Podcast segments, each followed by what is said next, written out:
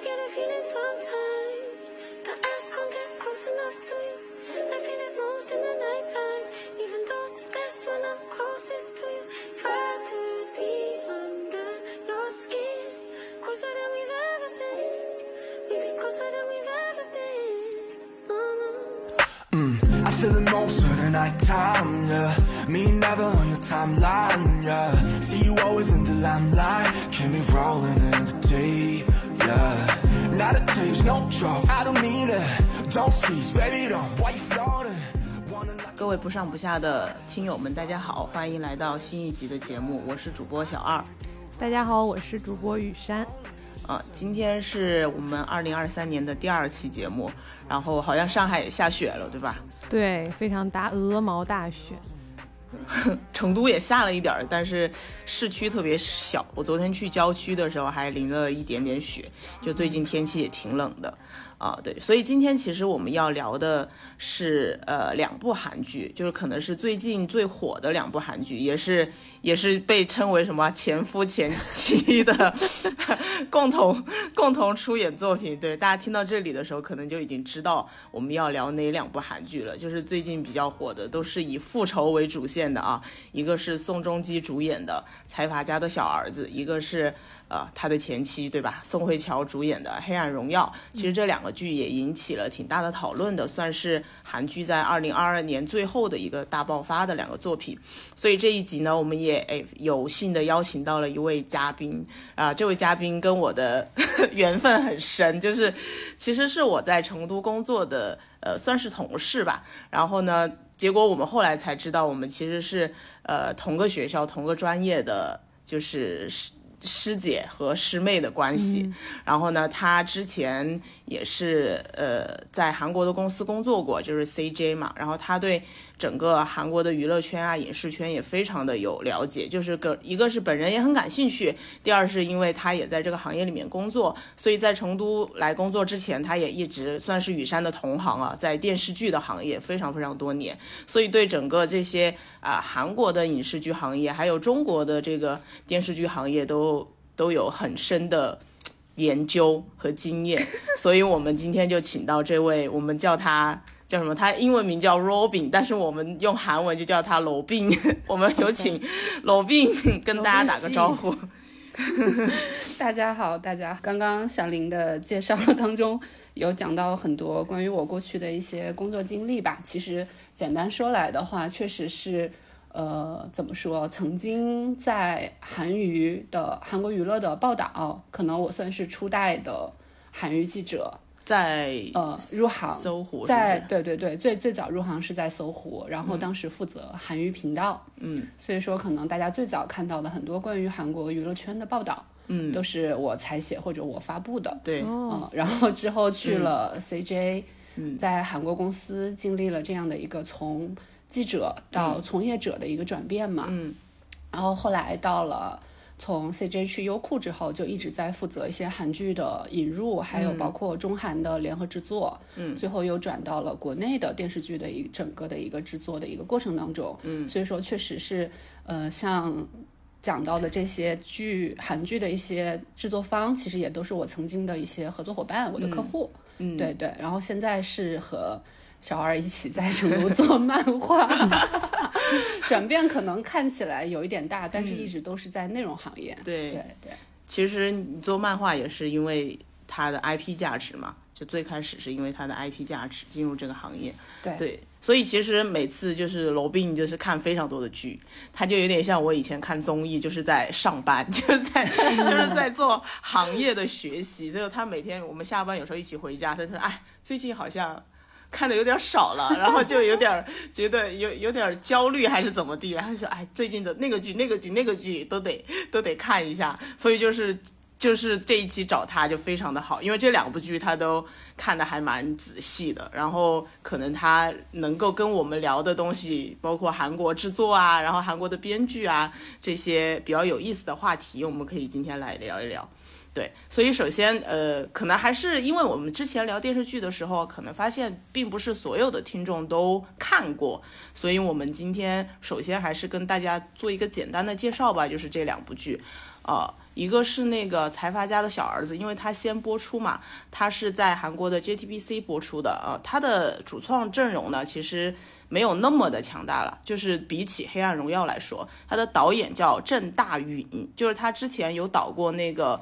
W 两个世界就是李钟硕的那个戏，还有一个叫她很漂亮，好像中国也翻拍过。呃，嗯这个对迪丽热巴的那个。然后这个编剧呢是叫金泰基，他是陈军馆绯闻的编剧。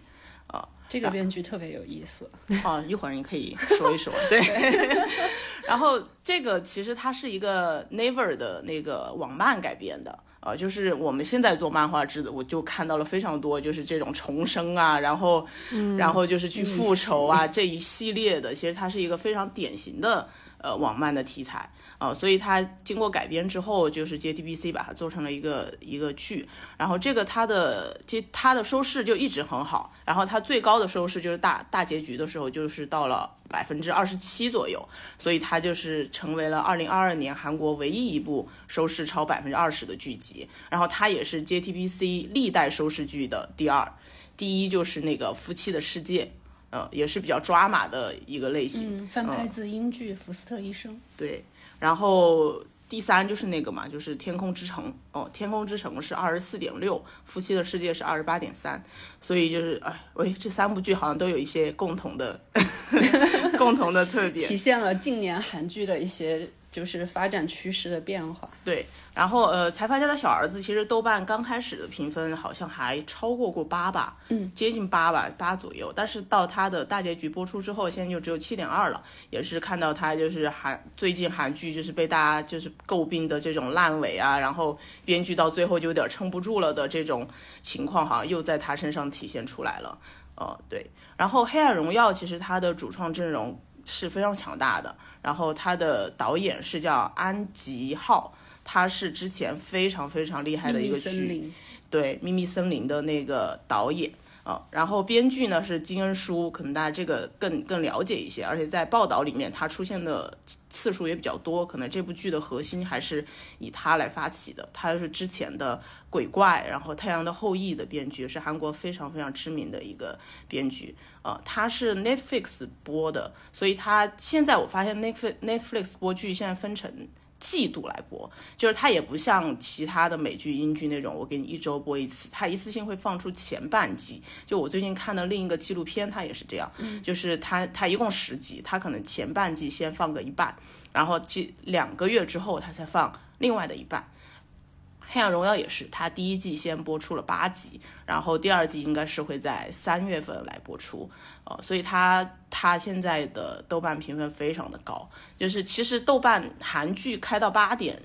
八以上也不也不少见，就大家其实都说嘛，就是 豆瓣就是对对对日韩剧都比较宽容，对，所以它现在开分是八点七，但是它经过了整季，因为 Netflix 它也是一次播出播出的，所以它播。大家看完之后，然后有十几万人给它涨到了八点九，所以其实能看出它的整个剧集的精致程度和大家对它的整体的认可是更高的，因为它后来还涨了，然后它的后劲也比较足，话题性啊和大家的评分都还挺高的，所以在这个层面上来说，可能它在这个中国观众的心中还是挺成功的一个剧作啊、所以就是这两个剧。呃，它的大体情况大概是这样，包括它的主创阵容。所以接下来可能我们可以就是聊一聊，就是对这个剧的一些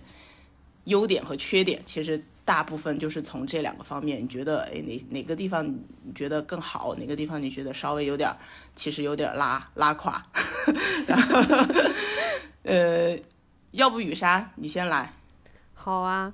其实嗯这两部剧就是，呃，财阀家的小儿子也是他播之前，那个我在很多的地方都看到了他的一个嗯预告，然后也是蛮期待的，因为呃，毕竟宋仲基嘛，对吧？就是他的上一部剧《文森佐》，我也是看了的。就那部剧也也是挺不错的，然后他这部剧，而且又是就是我觉得重生爽文的这个东西对我来说还是一个挺大的噱头。我觉得不光对我吧，就是呃，观众对于这个类型来说，就是会有一种呃，还抱的挺高期待，会有一种天然的好奇。然后呃，但是看了之后，其实我是有一点点失望的，因为我看了大概。到三集往后，就前三集其实是有新鲜感的，尤其前两集，因为他的呃这个就是他的这个重生，然后重生到这个家里面，然后以一个小朋友的，就是。他刚重生过去不是一个小孩嘛，那个小男孩儿，然后他呃开一些金手指啊，就是刚刚重生之后的那个新鲜感，其实是呃给前几集是有一个很大的看点在的，但是到后面了之后，我就会发现说，哦，我 get 了他，就尤其是他成人之后。Get 了他的这个呃一个套路，因为他的这个啊反转啊什么的，一般你都能看到。比如说他遇到一些困境或危机的时候，似乎是一个比较大的一个困难，但后面翻的方式都差不多，就是他其实是有一个后手，或者是他其实是故意在演戏，对吧？就是这样的呃一个一个处理的方式，其实是持续的，就是他后面的事儿基本上都是是这样子来的。然后我就会就就会觉得说呃。呃，包括宋仲基他的一个对这个剧情啊，对这个角色的一个诠释，我觉得也没有太多，呃，就是惊喜的地方，就是也是显平淡。啊，对于我来说，我就直接说，我觉得这部剧的优点吧，或者说最吸引我的地方，其实就是李星民。我觉得我纯粹就是爷爷，对我觉得就纯粹就是所有的看点。戏核都在他的身上，所以你就会发现，当他后期、中后期去世了之后，这个剧就就更没有什么垮了，对，就没有什么可看。因为他是，我觉得他他是演这个顺阳集团的老会长嘛，他就是以一己之力就是掌控全局，然后他是。这个这李星民他本来这个演技我们也不用多说了，就是也是很厉害，对吧？包括呃前面的卫生啊，那个电视剧卫生，然后包括电影特工，特工他也是拿了呃好几个奖的。就是他虽然他其实只有就这个演员其实只有五十多岁，但是他应该演的是一个我觉得应该是七六七十岁甚至往上的一个这样的年龄的。呃，老人，然后那个气质就是毫无违和嘛。然后他商场上是非常铁腕，然后又有头脑，对吧？然后在家里面又是一个大家族，一家之主，很有威严，然后拥有一个绝对的话语权，所有的子女，然后对他都是绝对的一个服从。然后他和，就是就是他在这些方面表现出来那种很强的一个呃一面之后，呃。在后期，他因为又生病，然后又又展现出了一些就是很脆弱的、很沧桑的那一面之后，你会你会更对这个人物更共情。然后他跟男主之间的对手戏，就是还是有一些挺感人的、挺精彩的一些瞬间，包括他们两个呃互相那个 battle 也好，还是互相其实是就是爷爷对孙孙子、小孙子是有一种很。其实是很认可他的，就是他在最后已经失忆或者是记忆混乱的那个过程中，然后他对他的小孙子还是有啊那个，就是表现出他对他孙子的那个呃特别的那份爱的时候，我觉得那个场景特别感人。呃，然后就是我我能说得上来的明显的优点就是这个，然后缺点的话比较多，但我也我也就简单说一下，就是因为。因为，因为我确实是没能一直，呃，他追着我，就是我一直没能就是坚持看下去嘛，所以我觉得他的缺点比较明显的就是，啊，他作为一个重生爽文，我觉得他爽的其实不够直接，或者说。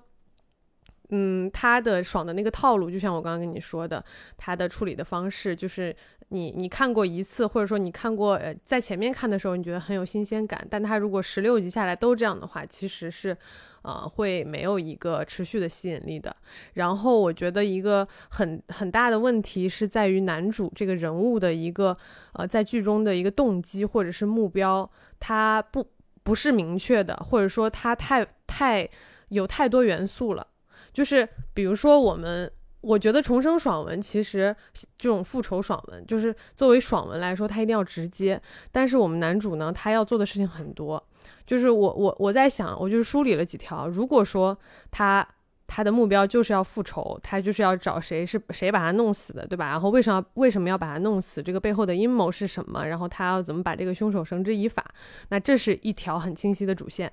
然后那。还有，他如果说他是要去争继承权，他是要得到顺阳，对吧？那这这是另外一条，也是很很会，就是就是，呃呃，情节会很重的一条主线。然后，那如果说他是想要，比如说他重生之后，他的愿望就是要重新跟家人团聚，对吧？他有那个以前的愿望，他要救他的父母，他要让他妈。别死，那他的一个目标就是要阻止悲剧的发生，最后要跟家人在一起。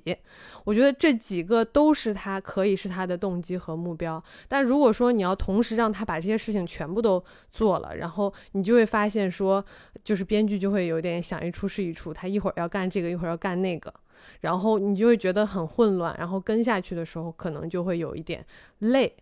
对，然后这个是我觉得我。就是有一点追不下去的一个直接的原因，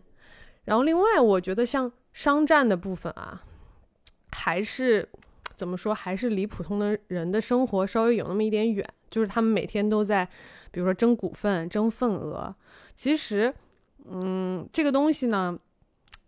我们在意的其实根本也不是说这个这个股权百分之几百分之几，其实是普通人也是不 care 这个东西的，而是说你拿到了这个东西，你要用它干嘛？它对你的意义是什么，对吧？但我觉得它中间商战也是不停的在跟几个那个呃姑姑啊、伯伯啊什么的在抢这些份额，然后就会来来回回来来回回，就反正也是看的比较累。对，就是这些是我觉得比较明显的大的缺点。那经不起推敲的一些细节啊，没填的坑啊什么的，我就 先先不说了，是吧？对，罗宾，嗯，先说小儿子吧，一会儿《黑暗荣耀》我们可能后面再说。好呀，我是觉得说，可能大家看这个戏的时候，他的一些观感其实还是比较一致的，嗯，就是喜欢看他的点，嗯，包括说。让他就是他会让你觉得不满的点，其实刚才雨山也都提到了。我觉得，呃，可能除了就是这种穿越穿越文的核心的这种杀气嘛，开挂、金手指这种带来的爽感，其实是这个题材它必备的。嗯，这个看点之外吧，其实呃，我是会很喜欢说他这种虚构当当中他去夹带的这种真实，因为其实，嗯，我感觉。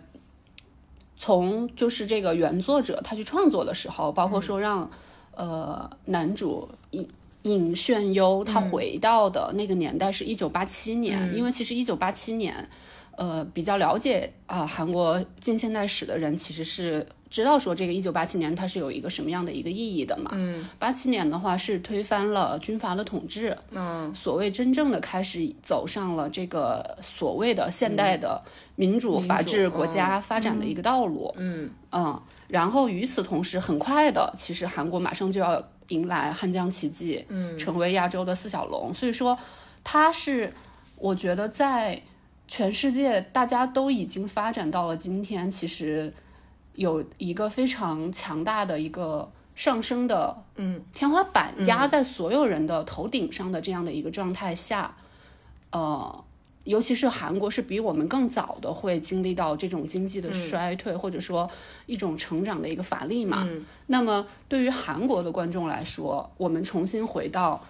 快速发展的那样的一个年代，然后同时呢，这个剧里面对于财阀家的这些人物的一些设定。和对于原作当中，其实它是有做一些人物的合并，嗯，还有一些调整的。它其实是更多的夹杂了，就是三星以三星家为主，大家可能对于三星家了解的更多一点嘛，就会去 对应说，那爷爷可能就是三星的创始人李秉哲等等的。其实我也有专门去韩网查过一些吧，嗯，就是原作和剧版做一些对比，会发现说它其实不只有。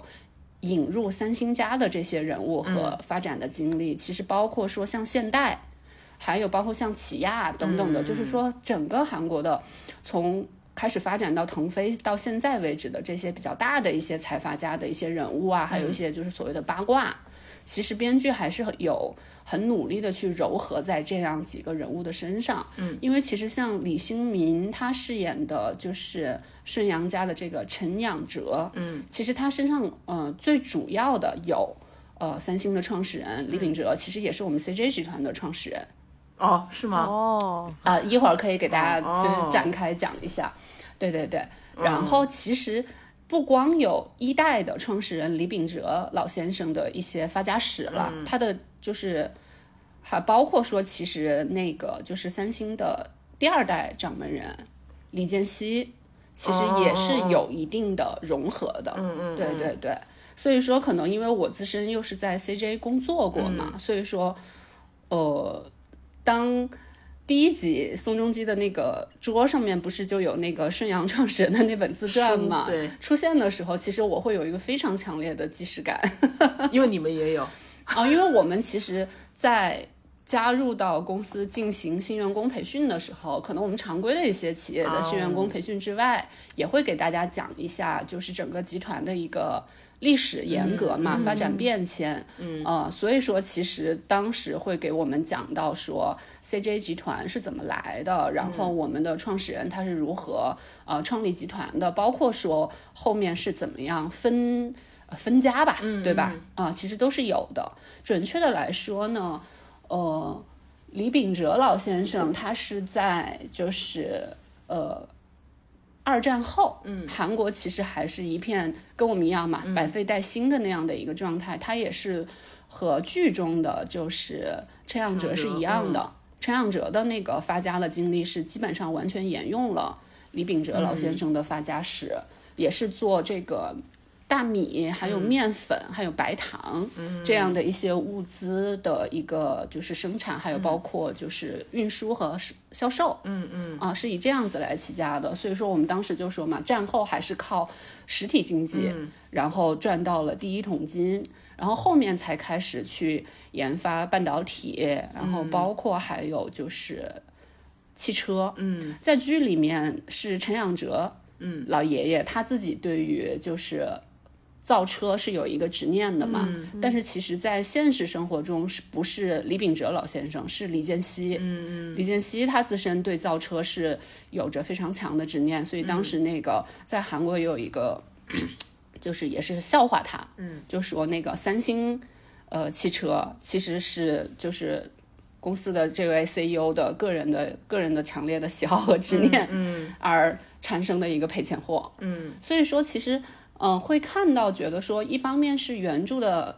呃小说和漫画的这个作者，他其实在创造的创作这个作品自身的时候，他已经开始去糅合一些韩国的财阀的一些真实的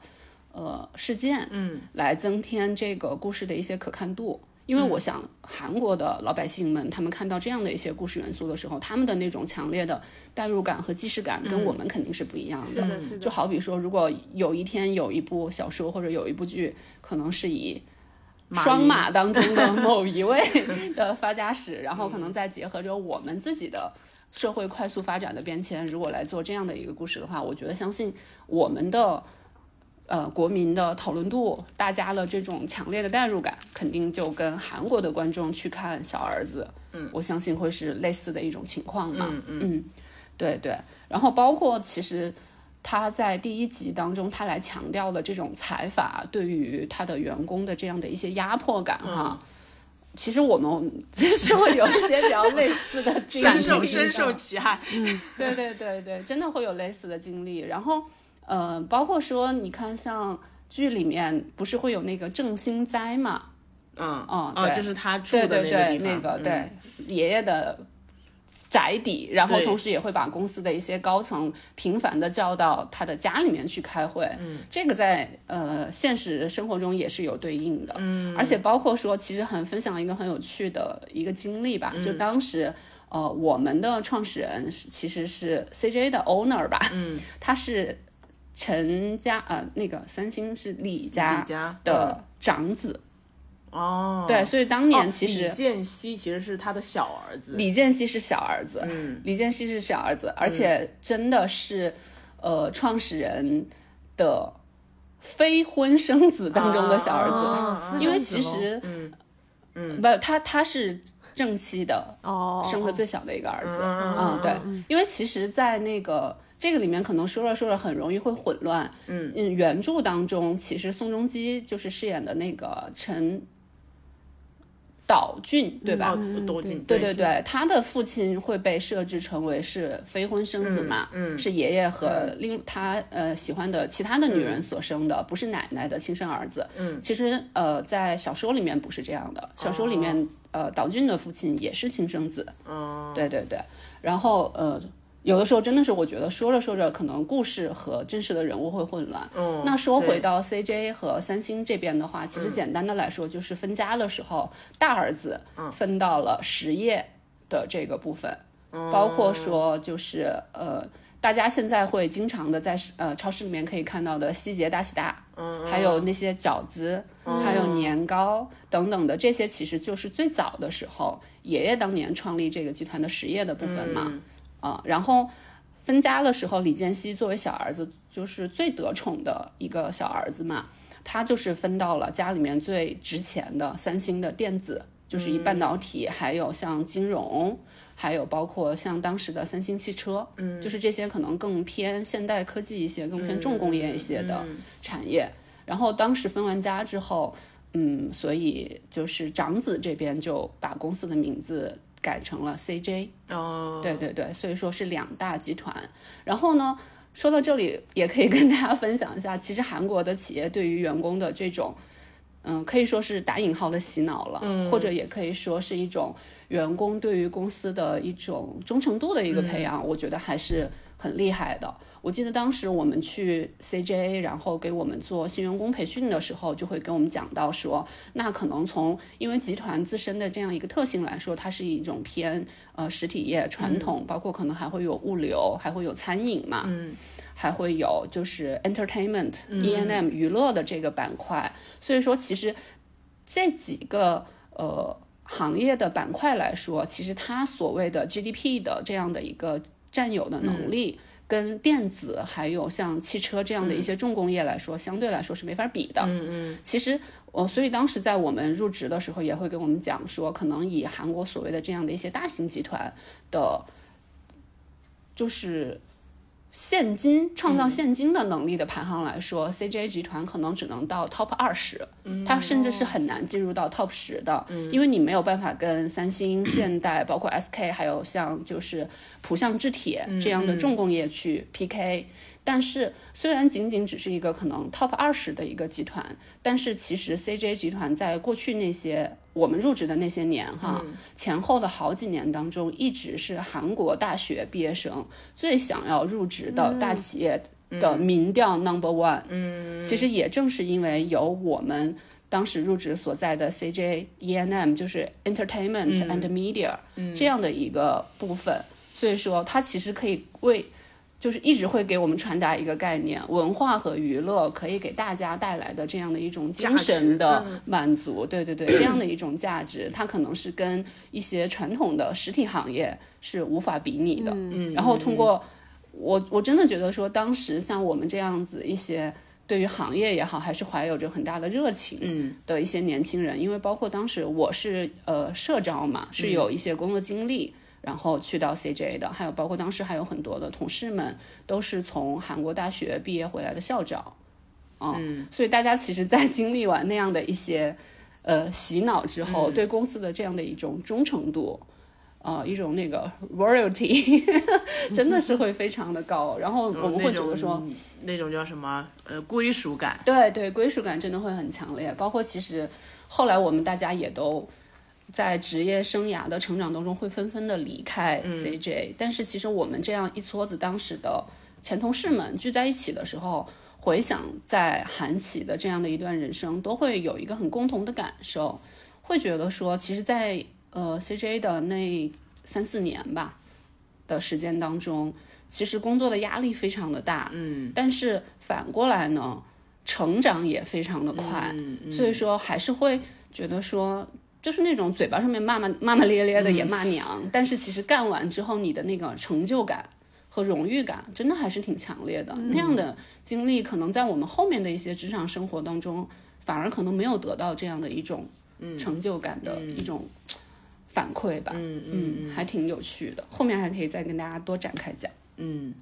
哎，我觉得刚才就是罗宾西就讲的这些所有的背景知识的补充，就是让我一下理解了为什么他在韩国的收视率可以这么高，那么火。对，因为我、嗯我会觉得说，哎，我当时看《天空之城》，我觉得《天空之城》更抓我，对吧？但现在它还嗯超越了《天空之城》然后你这么一说，那我就明白了，因为他的一个国民的情绪、国民的共同记忆，整体的放在那边，对吧？它对应的所有现实的这些很多东西是不言而喻的，大家看了对就懂。因为在嗯嗯，嗯，因为在韩国会有一句话嘛，就是说一个人从他出生到他死，死他都和三星离不可离不开。分。哎，还有一个说什么？你这辈你这辈子离不开的三个东西：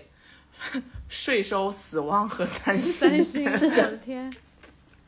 因为毕竟整个三星集团，他们对韩国 GDP 的贡献是可以达到百分之三十以上的嘛。涵盖你所有的嗯衣食住行生活的方方面面。对对，然后所以说到这个，我觉得在前两集非常就是让大家很抓住大家的前两集当中，有一个爷爷的那句有一句台词哈，嗯真的是让我有非常深的一个感触。嗯，就是当时。呃，政府不是要换届嘛？啊对对对就是聊到说要要 支持支支持哪一个哪一个候选人的时候，当时在那个他们家的那个草坪上，他不是问那个他的那个秘书对吧？那个市啊，长，那个市长，嗯对对对，所以说就说你觉得说民主是什么？然后市长就说啊、小的愚昧，小的不知。然后爷爷就说说民主就是之前打老子这个钱主义的只有军阀，现在所有人都可以以民主为旗号来打我的钱的主意。我觉得这句话其实。当时看到这个地方的时候，觉得编剧还是有很努力的，有很认真的去挖这样的一些东西，然后通过这样的一些台词的，还有人物的这样的一种设置，嗯。然后是能够很大的调动到观众的观剧的一种情感共鸣的。嗯对。嗯。对，但是其实也，我觉得也正是因为这样的一个原因嗯。吧，就像雨山刚刚其实也有讲到这个剧的一些让人感到遗憾或者说不满的一些点哈，嗯。就会讲到说，好像他是要表达的东西特别多。对，对，我觉得其实也是我昨天在重看了一下这个剧的前面的第一集，然后又仔仔细的再回想一下，说为什么大家一开始，包括在观剧的起呃中段吧，前段到中段开始，其实对这个剧都还是。好评比较多，但是后面为什么就是骂他骂的这么狠，包括掉分掉的这么厉害？我觉得可能真的也还是因为说这部剧他想要表现的太多了，我觉得是太贪心了。嗯因为其实原著整体上来说，它其实还是一个很商业化的一个爽文。嗯。呃，因为其实，在原著的最后，嗯，呃，尹炫优他是没有回到现在的，他还是一直是以陈岛俊的身份，最后他是拿下了就是顺阳集团嘛，嗯，实现了这样的一个逆袭，嗯，但是坦白说，嗯，我也好，于山也好，我们大家都是在我国的这样的一个行业当中去做内容的、做剧的内容的人。我也有想过，如果说这样的一个原作交给我来进行改编的时候，嗯，我来怎么我会怎么做？嗯我觉得是这个结局是没有办法以电视剧的方式来呈现的。嗯，虽然说可能电视剧它确实是一个娱乐化的一个内容的产品和一种商品吧，嗯，但是我始终认为说它最终还是要带给大家一些 message。嗯，就是我们不是说我们要通过这样的东西来教化大家、教育大家，嗯，但是起码我认为作为一个内容的一个主创，你肯定还是有你想有你的立场，嗯，或者说你想要表达的那样的一些观点，嗯，因为尤其是我会觉得说，在韩国的这样的一个看似非常的现代民主的法治社会，但是其实大家都知道这个国家它的最底层的社会结构性的问题是什么，对吧？其实就是一个买办社会，从过去到现在没有发生一个很大的转变。但是如果说最后一部根据网文爽文改编的电视剧，最后还是说老百姓因为穿越，然后改变了人生，对，然后改改变了人人生，对对对，我觉得可能我作为一个中国人，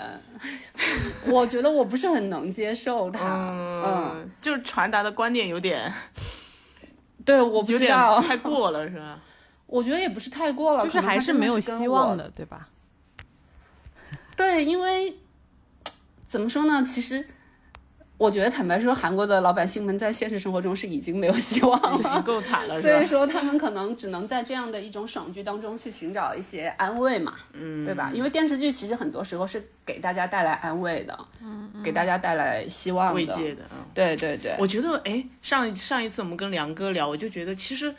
咱们这个行业里的人价值观都非常正能量，哎，就是每一个跟我们聊的人都说啊，我们创作者不是要做那种就是很大众娱乐商品，对我们一定要向观众传达一点正能量的、希望的哦，一些信息，这种感觉。我倒是没有会觉得说我想要通过我创作的一些内容嗯去教化别人，因为我觉得说我何德何能啊，嗯对吧？我们我们我凭什么去教化别人呢？嗯但是起码我觉得说。我一直的想法是说，我是一个有我的一些立场的人，嗯那起码说，我觉得我是希望通过我的创作的内容，嗯去自然的传达一些我想要表达的一些 message。如果说也有很多人跟我是共同的想法，能够与我形成共鸣，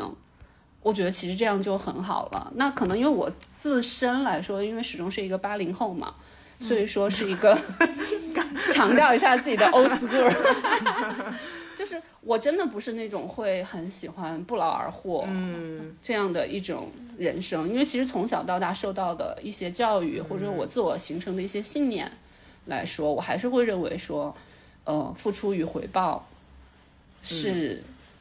我想要我想要追求它，让它成为正比吧。嗯嗯，明白。对对对，所以说，嗯，它的结尾，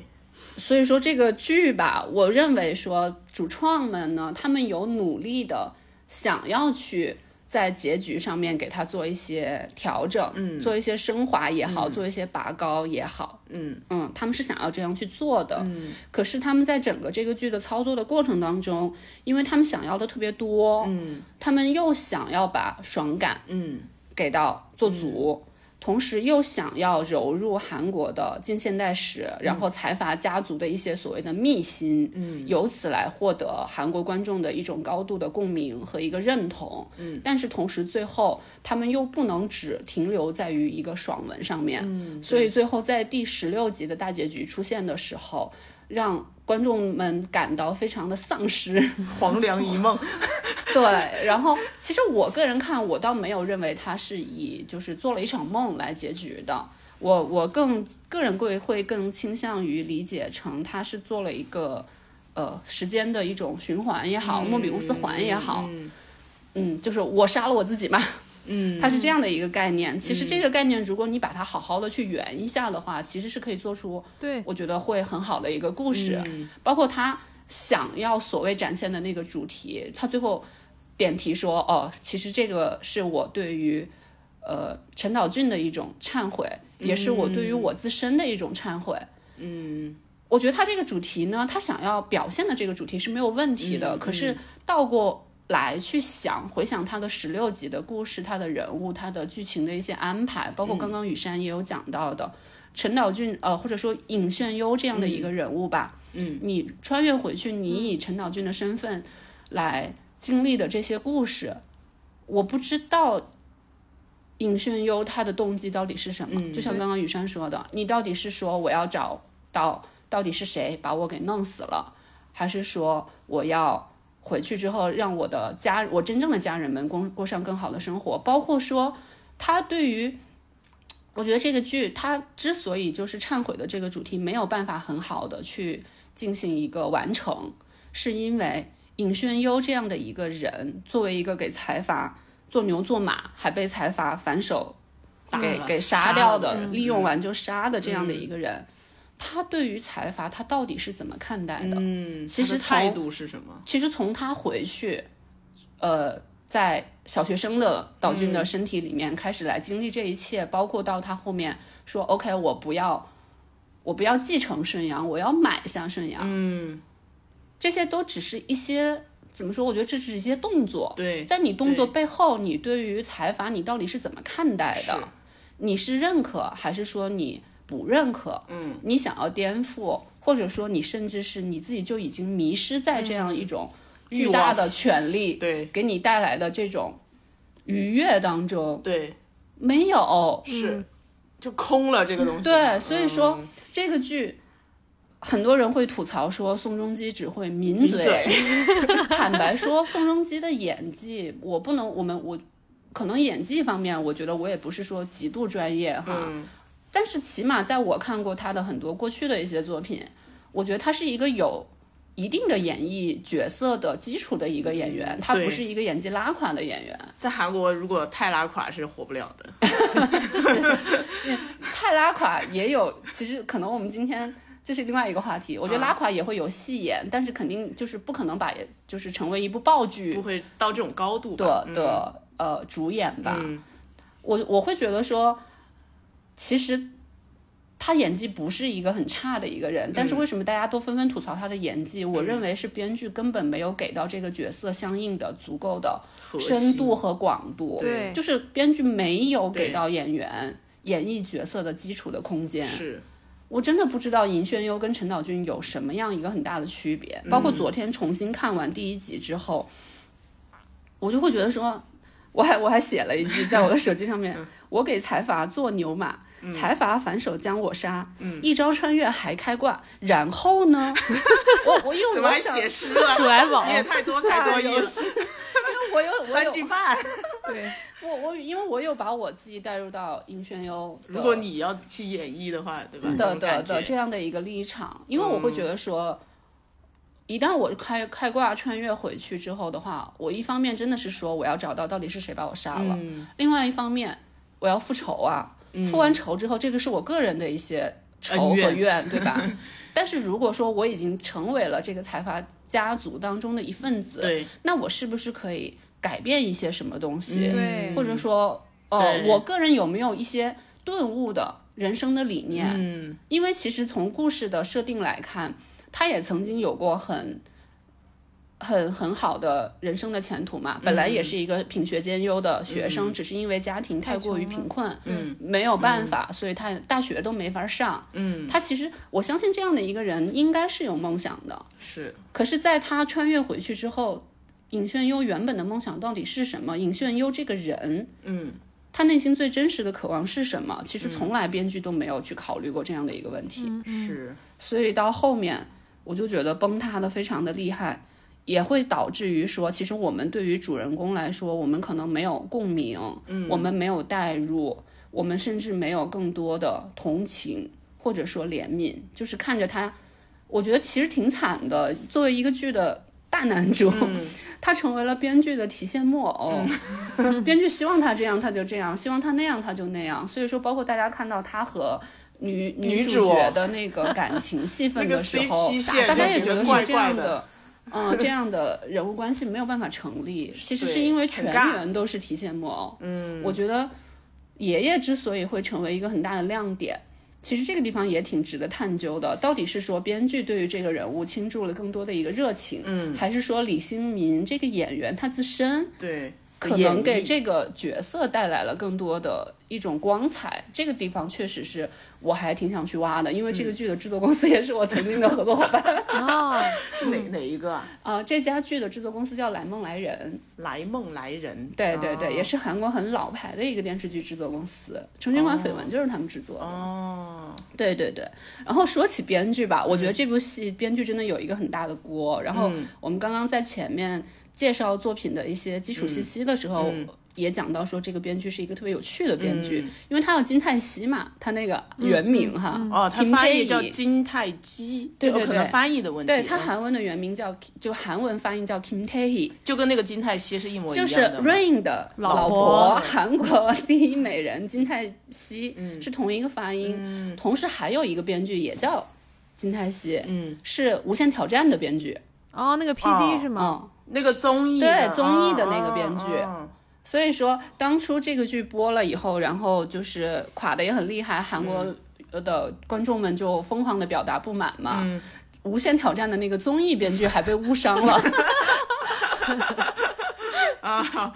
对对对，然后这个金泰基编剧呢特别有意思，当初说这个剧要播，然后因为我是非常会关注韩国的编剧的情况的，对。我当时看了一下，我想说，哎，这个编剧的名字不是很常见，嗯，然后我当时就回去反搜了一下，说他是那个《成均馆绯闻》的编剧，嗯对。他跟宋仲基是相当于十二年后。在这个剧上再次合作嘛，嗯，所以当时呢就想着说《成均馆绯闻》吧，我是完完全全看完了，确实当时也打造了宋仲基和刘亚仁，嗯，那个还有那个男男 CP，还有朴有天，朴有天和朴敏英，嗯，但是那部剧两个男男 CP 年终在 KBS 的那个年末大奖拿了最佳 CP 嘛，啊，刘当时亚仁和对对对刘亚仁那个嗯桀骜，他那个角色确实塑造的还是很好的，当时有引发就是这种观众们疯狂的喜爱嘛，磕 CP 的这种感觉，所以呢，我当时就想说，这个编剧《成均馆绯闻》给我留下的印象，说这个编剧还可以，挺好，底子是嗯应该不差的一位编剧老师，所以就有着这样的一个一个期待，概念，然后就把这个剧看下去了，越看就越觉得不对。然后正好昨天晚上就是要准备我们今天这期节目嘛，我又专门去搜了一下他，嗯，就发现说这个老师可能问题还是有点多。啊，他在韩国吧，然后在网上有一个嗯呃称号，嗯，叫做原著毁灭者。哦，我们叫哦。Terror，、韩语的原、哦就是原文就是是原原著恐怖 对对对。袭击的那种，对，因为其实这个老师他是最初是那个伟大的遗产、哦伟大的遗产，对，那部剧嗯，来出道的，那部剧是李胜基跟韩孝珠演，的，我记得。收视率很高，对对对，KBS 的戏。嗯。但是呢，其实仔细查了一下，这个编剧老师他在伟大的遗产，他其实不是主编剧，啊，他是主编剧的工作室里的是吧？呃助理编剧，助理编剧。嗯，但是其实这个地方可能跟我们国家的一些行业的呃情况会不太一样。嗯，因为呃呃，像余山也好，我们也好，我们都经历过一部国国产剧后面有。好几位编剧老师署名的这样的一个情况嘛，可能你有一定的参与度，都会给他去署名。对，但是韩国其实不是的，韩国的话，作为就是所谓的编剧助理是不可以出现在片头的。哦其实大家会看、那个、没有署名的资格吗？他是没有署名的，哦，呃，或者说他署名的位置不一样。嗯，正好呢，《黑暗荣耀》的，就是片头署名是金恩淑编剧一位嘛。嗯，在我我在我会仔细看剧尾的那个更全的署名，嗯剧尾的时候出现了编剧助理、金恩淑编剧的助理的名字。嗯，所以说，这位金泰基编剧，他当年在《灿烂的遗产》，他是以助理编剧或者说呃所谓第二编剧吧、这样的一个身份来出道的。啊，不是，是伟大的遗产，我们哦，对对对，伟大的遗产不是李仲基的那个，哦不是李胜基的那个，哦，那个是灿烂的遗产，那个是灿烂的遗产，对对对对也是伟大的遗产金载元、韩志敏，对对对。嗯然后这位编剧老师他。前面两部剧都是呃作为第二编剧吧，嗯。副手编剧的身份和相对更成熟的编剧老师一起来合合作。嗯，《成均馆绯闻》是他的第一部独立编剧作品，哦。但是大家忘了一个事儿，包括我自己可能都忘了，嗯《成均馆绯闻》是有原著的，它它是有原著小说。嗯，然后从这部剧之后，这位编剧老师他接的其他的作品，包括那个《美丽心灵》，就是张赫演的那个《Beautiful Mind》。嗯，呃，历史上非常惨，原定十六集，最后草草十四局十四集收场。哦对对。后面包括他改编的，还有另外一部剧 TVN 的《六十天指定生存者》全部都是改编作品。哦，他其实是没有独立原创作品明白的一位编剧，包括小儿子也都是改编作品。对所以后来才发现说，原来他有这个原作 原作 原作摧毁者对的这样的一个外号，因为韩国。的一些评价吧，就会说这位编剧老师他其实对于原作的一些理解是不足的。他在改编的过程当中，他很习惯性或者说这是他个人的一些喜好，他更喜欢以个人的一些理解和喜好，对原作进行一种比较大幅度的一种改编。但是最终往往会导致说，呃，相当于你违背了原著当中最大的那样的一个利益和一个、哦呃所谓的精髓吧。是所以说他的剧过后面，其实成军馆之后，嗯，就没有特别成功的一个作品。明白，所以说后后来把他又再次这个作品把他给请出来吧，嗯，可能只是我的一个猜测，嗯，因为其实这些年韩剧当中的改编作品会越来越多嘛。嗯其实，在早一些年，刚刚开始进行网文或者网漫的改编的时候，很多知名作家是不愿意接改编的是是是，这样的一个工作的，因为会觉得说，嗯，是自己无能的一种体现吧。嗯。因为韩国行业当中的核心创作者们，他们的那个自尊心很，priority 还是很强的，嗯。都是要做原创，所以嗯，对对对，做原创要证明自己是 厉害的，对对对，是的，他们的自尊心还是很强，包括而且也很卷嘛，嗯很卷。因为当时在 CJA 的时候，跟呃韩国那边的很多同事，像综艺的 PD 们，还有剧的 PD 们一起在聊的时候，大家都会说，嗯，一旦这个 idea 可能我也曾经想过，别人可能快我一步先做出来了，那我就会在想说，那我我有没有办法去升级我的这个 idea，让它。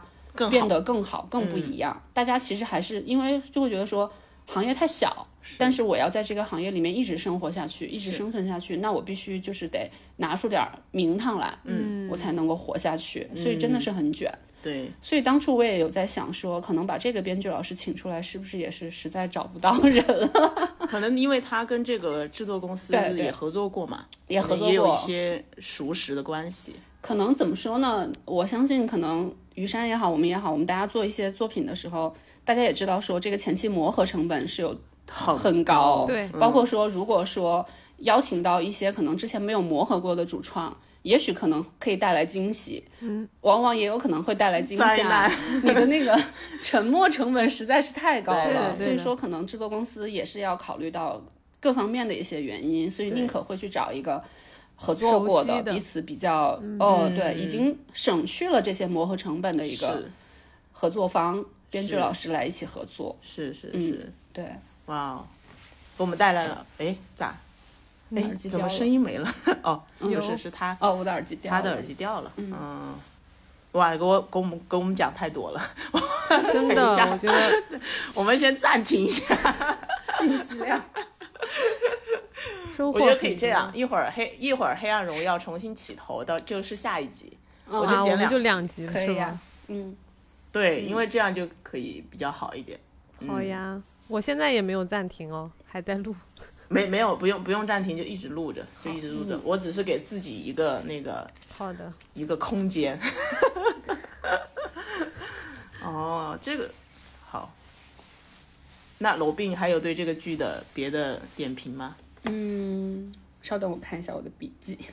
对哦，我我其实是昨天看第一集的时候，重看第一集的时候，觉得特别讽刺嘛。嗯，徐检察官就是在当时当下的这个时空场景里面，不是还说了一句吗？就女主是吧？对对对，嗯大汉民国是法治国家，可不是顺养的天下。嗯嗯，我看到那一句的那一句的时候，我真的整个人有爆笑。睁着眼睛说瞎话的意思是吧？嗯，而且我觉得他就是还有一个很讽刺的，也是就是他作为一个检察官，其实嗯，呃是一直。就他他所有出现的意义啊，就是都是被嗯。这些财阀、啊、这些呃争权呃的这些人所，就是也是提线木偶，就他是一个明面上的对。提线木偶，就是我需要你的时候，我让嗯你干嘛的时候，对吧？我需要你出现一下，嗯，对，就非常明显，就也嗯。是可能嗯。一方面也说明了，就是韩国的这个执法或者说这个机关不是执法机关，立法 还有检察对机政法关系统，对对对 司法系嗯统的的一个一个地位或者是他们的一个角色吧。对嗯嗯，嗯，是。刚刚罗宾跟我们分析了这个剧的韩国 韩国社会背景，还有就是这个行业里面包括这个编剧的一些情况。然后我看完我我我听完之后，我就觉得其实当时我看这个剧的时候，因为我本来是不想看的，因为我觉得。我我本人不是很喜欢看这种爽剧或者是这种虚构的，嗯我更喜欢看一些现实现实类的，就比如说像，呃，那个《解放日记》啊这一类的啊，就是啊卫生啊这一类的，就是它能够有很强的现实影射性，而且是可以直戳每一个普通人的生活的那种那种剧的。然后后来就是他们都纷纷在那讨论嘛，就上班的时候就说啊这个剧怎么怎么，然后后来就在那个也是我阳的期间，就是这是我看的三部剧当中的一部，我那个阳的期间看了三部，就是中日韩，就是一个是小儿子，一个是风吹半夏，一个是那个韩日本的 First Love，对。嗯。然后，然后看了这个的时候，我的其实我的直观感受确实是，我觉得我牵引力不是很够，就是我因为那时候已经全部出了，但是它没有让我觉得说我一定要。马上想要看下一集的那种感觉，就是跟雨山说的有点像，就是他，你知道他的那个接下来会怎么样了，就是我已经猜到他接下来会怎么样，而且他的反转啊、刺激点有点不够嘛，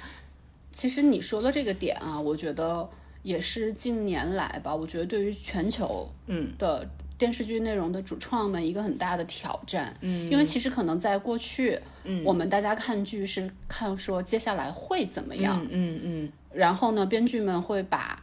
呃，就是用力的那个点。做功课的那个点放在去做一些所谓的反转嘛，对对对。要超越到那个观众的一个心理期待。期。对，嗯。但是其实因为套路都已经玩的差不多了，嗯。我会觉得说，其实现在对于编剧们来说，最大的难点在于说，在观众其实大家都知道一定会走到那样一个点上，嗯关键是现在现在的难处在于做过程，嗯。在过程当中。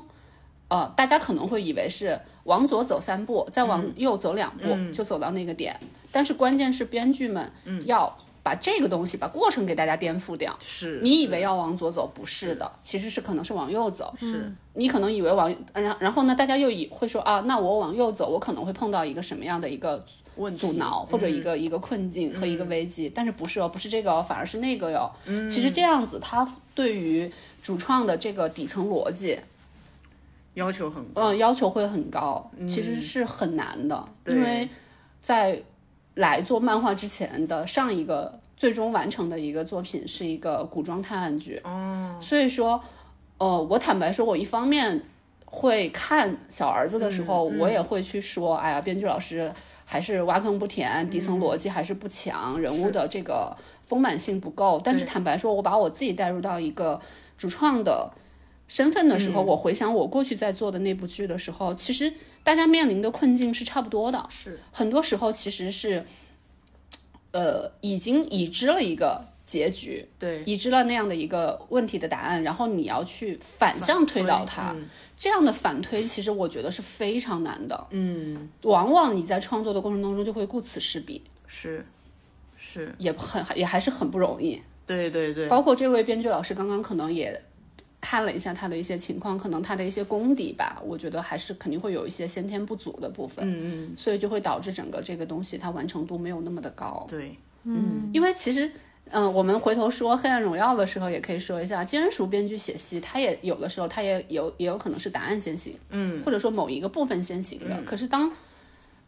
即便是这样，同样的一个场景下，编剧老师也可以完成的更好。我觉得这个东西就是顶级编剧，嗯就是功力的问题，顶级编剧老天爷赏饭，以及他在这些年的沉淀和积积累累的一种功力。对，是是是是，对，其实你们两个刚才讲的也比较多了嘛，我最后再说一点这个事情，就是刚刚楼斌讲的。这个他的整个韩韩国的社会背景这一点塑造的比较好嘛，而且给整个韩国国民可能他们会更加比我们更有感觉，这也是他的那个收视率高的一个原因。就其实我看完这个剧之后，我真的去搜了很多 关于三星啊，就是三星的整个的它的就是内斗的那些事情，就是他几个儿子呀，很多然后他的那个大公主嘛，对吧？其实他那个女儿就是他那个大公主，因为他那个女儿也是说是嫁给了一个不那么好的，保镖，就是他就是现实当中三星的大公主就是嫁给了他的保镖嘛，然后他那个剧里面不是他的那个小女儿是嫁给了一个也是好像不太行的那种 地方来的。农农民家的孩子那种感呃，觉嘛，地方来的穷学生嘛，就是对那个对对，然后就是就。就让我有很强的那种代入，还有他嗯。的几个大、大叔叔啊，什么大伯啊这些的，就就感觉反正挺有意思的。就是如果说看到这一点的时候，是的，是的，就是大家都会带入到真实的人物当中。对，如果就是中国能做，就觉得也 马老师吗，我不知道中国的商界情况肯定跟韩国还是很有不一样的嘛，嗯，社会体制不同。对，就是整个发展的脉络，我们是社会主义经济嘛，就是整体来说还是还是这样。对，行啊，我觉得小儿子其实刚刚罗罗宾也给我们介绍的挺多的了，对，我们可以接下来再来聊一聊《黑暗荣耀》。